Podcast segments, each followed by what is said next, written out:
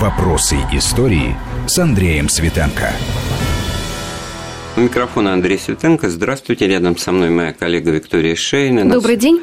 Наш сегодняшний гость Николай Сванидзе. Здравствуйте. Здравствуйте. Николай Карлович, член Совета по развитию гражданского общества и правам человека при президенте Российской Федерации, историк, журналист. И сегодня мы вот в эти майские первые э, дни, которые, ну, по определению праздничные в ожидании Дня Победы, наши разговоры об истории, наш вопрос истории поставим, ну, не праздничный, он как вот не крути, и поэтому и тональность может быть трудно такую правильную э, найти, но об этом не говорить тоже нельзя, потому что это главный исторический счет и приговор фашистскому режиму, нацизму, это Холокост, это геноцид, это истребление людей иной и другой национальности, а также людей э, иных политических э, устремлений и взглядов, это все то, что является счетом и преступлением нацизма перед человечеством. Есть вот прекрасная эта формулировка э, преступление против человечности, вот именно как человечности. Николай Карлович, как вот банальным языком говоря, журналистские тропы занесли в апреле этой весной в самые, может быть, мрачные вот эти места где были концлагеря, где были гетто фашистские, немецкие. Николай Карлович, может быть, вы сами расскажете, как, почему это так получилось? Э, расскажем сами, да. Значит, спасибо. Э, действительно, занесли тропы. Э, я снимал, снимал документальное кино для российского телевидения о, о не о гетто, на самом деле, хотя там тоже бывал, но снимал о концлагерях. И был я в Польше и в Германии. Соответственно, и видел я Освенцим, он же Аушвиц-Биркенау, и вот это вот Биркенау сейчас отдельно два слова скажу, это очень важная добавка. Видел я лагерек такой, который называется Белжец э, в Польше, и, и э, Майданок, и в Германии видел э, Бухенвальд и Дахау. А, впечатлений много, впечатлений, естественно, к радости не имеющих отношения никакого, никакого но есть, есть, есть, тем не менее, и позитивные. Э, но это уже так, как осмысление истории вот в текущем времени, мы на эту точку разговора необходимо выйдем в конце беседы, а сейчас вот просто надо напомнить, что э, ну, была линия фронта, вот как вот в войне вспоминают, были бои, а, были армии, а там, знаете как бы подразумевается и упорство, стойкость, какие-то качества, которые свойственны солдату, профессионалу, генералу, представление о чести, и, в общем-то, так сказать, если прятаться и выводить войну через это, ну, тогда, ну, все воевали, вот как, как это не ужасно покажется, ну, ну, на одну доску можно ставить. А вот эта система, эта машина уничтожения людей, которые нацистский Но была режим только ваш создал. Фашизму. Да, конечно, безусловно. Это вот э, то, э, по большому-то счету, ради чего, ради чего они воевали, что они, э, проявляя там стойкость и умелость в бою, защищали. Вот право на уничтожение людей другой национальности, право на, на уничтожение. Вот поэтому не просто где-то было был вот концлагерь, а где-то не было. Это была система, да, вот Виктория. Тщательно выстроенная система из нескольких тысяч пунктов. Там расходятся данные, потому что я вот читала исследования э, израильских авторов, они упоминают цифру 7 тысяч, в каких-то уже публикациях 14 тысяч. А если не Именно ошибаюсь, концентрационных лагерей, да? Вообще вот этих пунктов, где содержались э, и заключенные, и военнопленные, и общая, общая система заключала, по-моему, включала около 20 тысяч тысяч. Это итоговая цифра. А, это именно исследователи Холокоста или Шоа, как его называют на иврите. А, те самые люди, многие, которые прошли через эту систему, вот они утверждают, что сейчас конечная цифра около 20 тысяч и около 6 миллионов человек прошли через них, были уничтожены. Ну, прошли... Около 6 миллионов евреев. Евреев, только. конечно. Я говорю а, про евреи Шоа уничтожались в первую очередь, но уничтожались не только евреи. Безусловно. А уничтожались и цыгане, уничтожались частично славяне, э, в частности, лагерь, лагерь эм, Беркенау. Это страшная вот эта часть всего комплекса Аушвиц-Беркенау, где, было, где уничтожалось в месяц, когда он раскрутился, его фабрика смерти, там уничтожалось в месяц до 150 тысяч человек. Там, по-моему, в сутки 5 до тысяч, 5, да? До 5 тысяч да? в сутки, угу. да. Значит, и там его, он был построен э, нашими советскими военнопленными, которых туда пригнали. Первые 10 тысяч, они там, вот эти первые 10 тысяч, это были советские военнопленные, которые там были убиты. Они построили Беркинау. И это к тому, что вот совершенствовалась эта бесчеловечная метода, если посмотреть документы, в которых, ну как вот по-немецки, педантично, основательно, без эмоций обсуждается, как нам модернизировать это в кавычках производство, потому что не справляются там похоронные команды, не справляются расстрельные команды. Система разрасталась. А может быть модернизировать через использование газовых камер, Совершенно верно. Печей, они, совершенно, они появились эти лагеря смерти, потому что не справлялись расстрельные команды, и много шума было. Ну, стреляют, шума много, люди интересуются, что там, стрельба, паника возникает.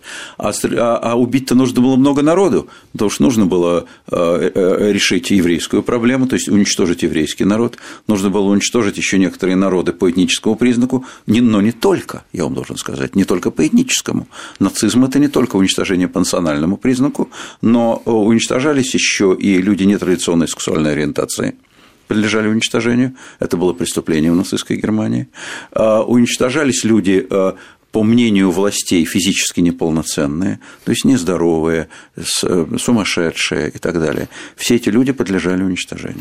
Вот эта вот э, бесчеловечность по отношению душевно больных – это тоже очень показательная вещь, потому что это такой вот биологический подход э, вот на уровне инсекта. Я не знаю даже вот как обычная человеческая реакция на такого человека – это жалость, сочувствие, сопереживание, ну, какое-то, ну, может быть, быть, беспомощность, но отнюдь не э, желание и готовность, значит, лишить его жизни, потому что это вот как раз и есть то самое, что называется бесчеловечностью.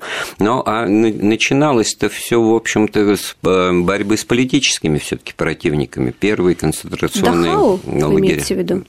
С этого момента? Ну, еще вот сразу после прихода нацистов к власти, значит, были отправлены в лагеря коммунисты, социал-демократы, которые, Журналисты, кстати которые до этого, значит, друг с другом, значит, спорили, как кто там имеет право дружить, не, не имеет в коалиции входить. Вот оказалось, что есть третья сила, для которой что это, что то одинаково. Профсоюзные активисты. Это... Вот, и в этом смысле это, ну, признак там любого тоталитарного режима, который расправляется со своими политическими противниками. Счет шел на тысячи, тысячи, это тоже много, но, может быть, тут цифры не поражают сознание, но вот когда произошел вот этот перелом, когда это действительно стало конвейером смерти, вот когда так называемое окончательное решение еврейского вопроса последовало? Ну, возможно, лето 41-го, да, если не ошибаюсь, Ну, 40, 41 года они заработали конвейером, да. А это удивительным образом совпадает с началом Великой Отечественной войны. Э, это и... неудивительным образом да? совпадает, это совершенно практическим вот. образом совпадает. А совпадает это вот каким образом. А, когда пришли, когда пришли а, на территорию Советского Союза после 22 июня 1941 года, было огромное количество военнопленных, потому что я напомню, что война началась абсолютно трагически для нашей страны, и, и, и сразу же в первые же недели и месяцы войны пошли сотни тысяч военнопленных и э, их некуда было, грубо говоря, девать. И тогда решили множить концентрационные лагеря, чтобы их куда-то помещать, а потом эти, эти концентрационные лагеря понемножку, они превратились в конвейеры смерти, некоторые из них. Ну, то есть э, с началом Великой Отечественной войны получилось так, что вот э, ну, практика такая репрессивная, полицейская, практика преследования, выявления, она ушла на второй план, и, и, и что просто массовая такое, так сказать, концентрация тех, кто оказался в плену, а также с захватом западных областей Советского Союза, до этого Польши, значит, э, региона исторического расселения евреев в Европе, и вот здесь и гетто отсюда, Но ведь в гетто можно было, что называется, так до конца и держать, как это было с Варшавским гетто э, до того, как там началось восстание уже в 1944 году. Но при этом, значит, из гетто все таки в концентрационные лагеря. Вот мне ну, волей-неволей хочется понять вот эту вот убийственную, но все таки логику уничтожения.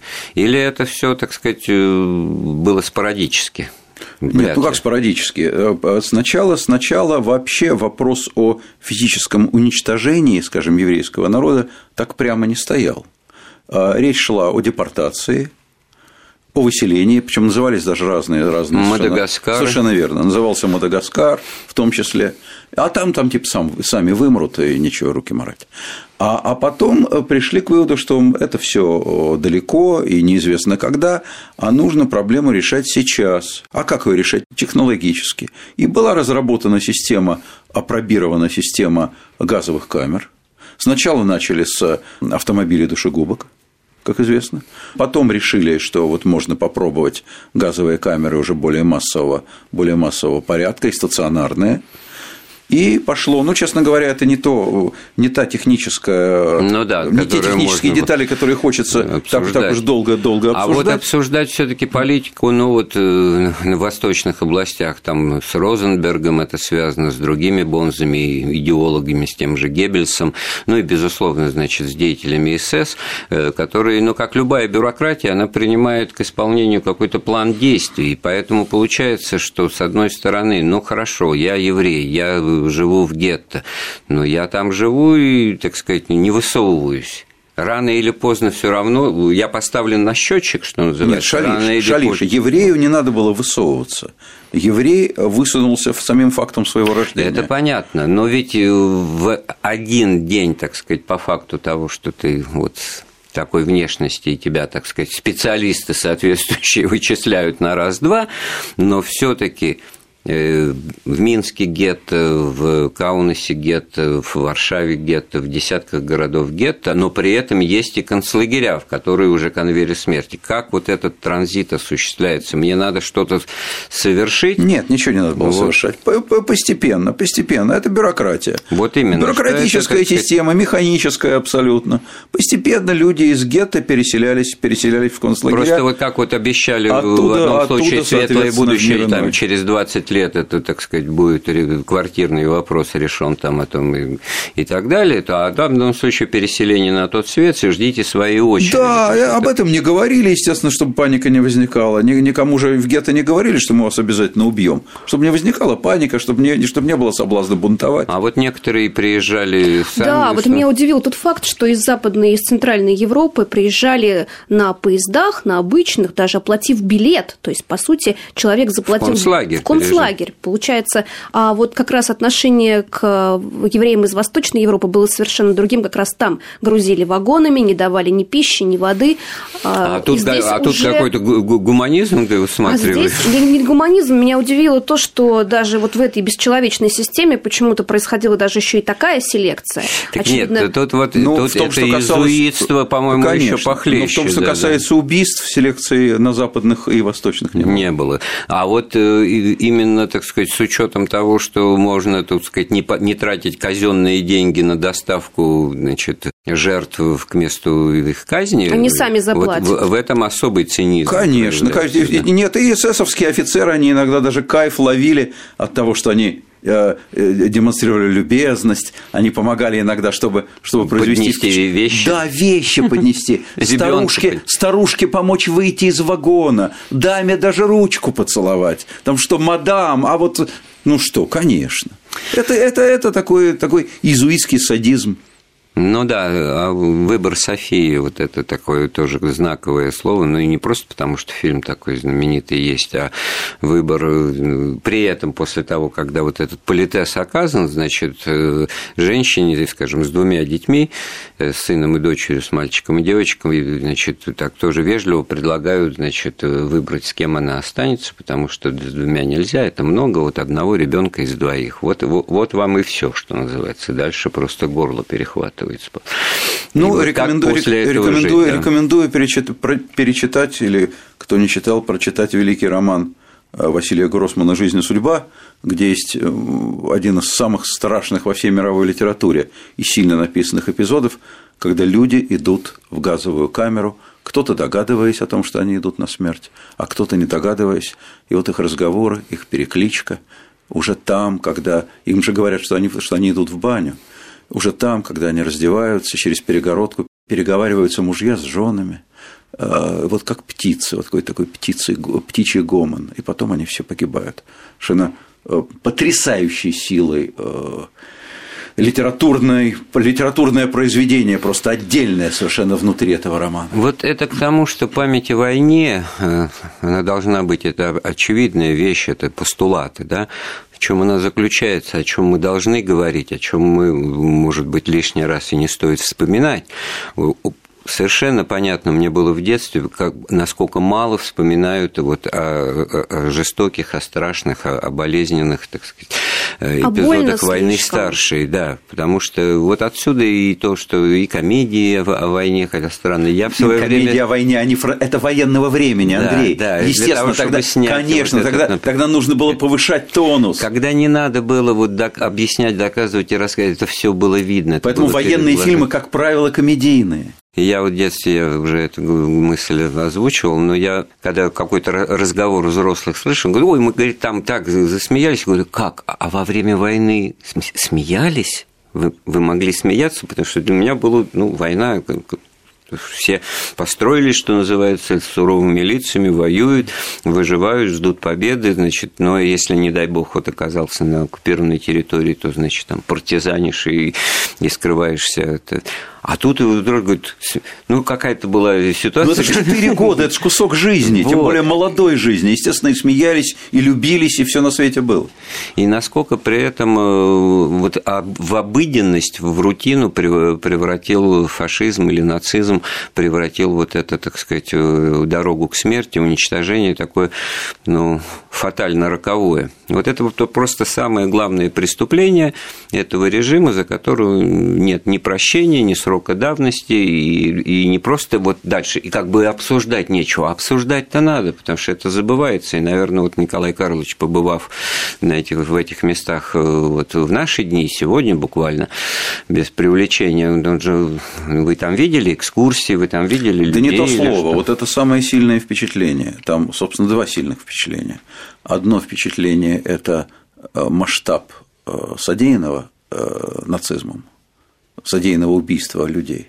Конечно, когда действительно вот ты видишь этот конвейер смерти, вот там в Беркинау, там в Белжице, пятак 300 на 300 метров. Это такой железнодорожный узелок недалеко от нынешней украинской границы, 70 километров до Львова. Сортировочная станция. Сортировочная станция. И там пятачок 300 на 300 метров. Там было уничтожено 600 тысяч человек польских евреев. 600 тысяч человек. И, и, и маленькая полянка. И там очень сильный мемориал, такие, такие глыбы черного вара. И, и э, э, Аушвиц-Биркенау, вот Биркенау, огромная совершенно поляна с железнодорожными э, э, путями посередине, рельсы проложены, туда привозили людей на поездах. Э, Все это такие профессиональные архитекторы в эсэсовских погонах планировали, очень хорошо распланированная территория, э, и э, дорожки велосипедные для эсэсовцев, и действительно до 5000 э, людей в день пропускная способность фабрики смерти, очень технологично, газовые камеры с прихожей, стрижка, душ, смерть, и потом на второй этаж подъемник в печь, и все. И вот там яблоку негде упасть в Освенциме. Вот это второе впечатление очень сильное, это посещаемость. Люди со всей Европы, я слышу разные языки, французский, английский. А, а, я спрашиваю у дамы, директора этого мемориального комплекса Польки, которая ну, может объясниться по-русски, очень любезно, очень вежливо, очень дружелюбно. Она все время повторяет просто каждую вторую фразу «Да, мы помним, что вы освободили Освенцим, Красная Армия». А, то есть никакой а, ничего, что, чтобы, чтобы, чтобы напоминало о, нынешней, о нынешних отношениях между странами, оставляющих желать много лучшего. А, и вот я, я спрашиваю, много людей? Она говорит, очень. Автобусы школьные приходят из Белоруссии – с Украины. Особенно много из самой Польши, потому что это там входит фактически в э, школьную программу. Она говорит, я не знаю ни одного поляка, э, который бы не посетил какой-нибудь из наших концлагерей. Очень много, естественно, из Израиля и очень много из Германии. То есть немцы привозят своих детей, они в собственные концлагеря, на своей территории их возят, в чем я тоже убедился. Но они их привозят и в польские концлагеря, вот в Аушвиц, и носом тычут детей, школьников в эти газовые камеры – и это, это, я считаю, просто великое дело. Они не думают о том, что вот стыдно, как же так, нужно, не нужно показывать черные пятна истории. История должна быть такой, чтобы ей гордиться, нифига подобного. История должна быть такой, чтобы ее знать. И вот они эту историю своим детям вот носом просто в нос, в глаза показывают. Смотрите, к чему это приводит. Смотрите, к чему, происход... к чему приводит национальная надменность. Смотрите, к чему приводит национальная агрессия. Смотрите, к чему приводит ощущение, что ты лучше, сильнее и, и, и порядочнее, и духовнее всех остальных. К чему приводит насилие, к, нему, к чему приводит тирания. Вот, они это все показывают. И детям становится страшно. Дети как дети, они резвятся, они смеются, они бегают за, друг за другом, потом шок. Конечно, это страшное эмоциональное но, потрясение. Но наших там очень мало.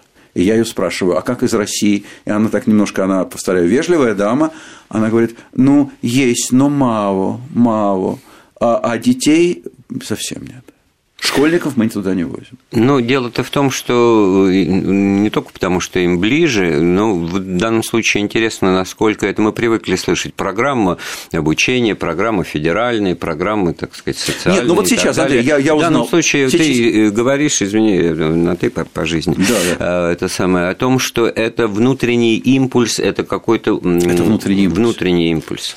Вот, вот, вот то, я, что я, вот мы вот, сейчас вот, вот меньше вот, всего предполагаем в душах немцев и западноевропейцев, вот я тех же Вот я сейчас узнал, я сейчас узнал, что, что э, эм, э, из 24 городов России там несколько сот э, еврей, э, человек еврейская молодежь, этнические евреи, молодые ребята, девочки, э, э, россияне – едут, едут э, в, по местам вот этих концлагерей. Это, устро, это устроил главный раввин России Берлазар, э, это устроил Феор, э, значит, во главе с, с Александром Бородой. Вот они везут туда на свои деньги. И это очень хорошо. Но, понимаете, это вот это, это, это, а почему другие не везут? Это мне напоминает вот то, что как в школе, у кого отличный английский язык, тот себе, или математика, тот себе еще берет репетитора по этому предмету, а кто не тянет, тот просто забивает на это и все, э, горе огнем. Вот, другой... вот евреи они будут знать, да. потому что это трагедия еврейского народа, но ведь это нужно знать всем. Да, и в это, больше всего в этом рассказе твоем меня поразило то, что э, много поляков, потому что немало инсинуаций было ну, по поводу того, что, значит, ну и поляки как бы тоже немножко, если, ну, конечно, не, не руку приложили, но как бы неожиданно выгодополучателями получили. А про украинцев стало, сколько, да, было, да. сколько было историй, От что, того, что, что они исчезли из их жизни вокруг а евреи, а их народу, дома... Их... Сколько было историй, а вот она мне говорит, очень много автобусов с Украины. Из Белоруссии, повторяю. Ну что же, сделаем паузу в нашем разговоре, потом вернемся в студию. Вопросы истории.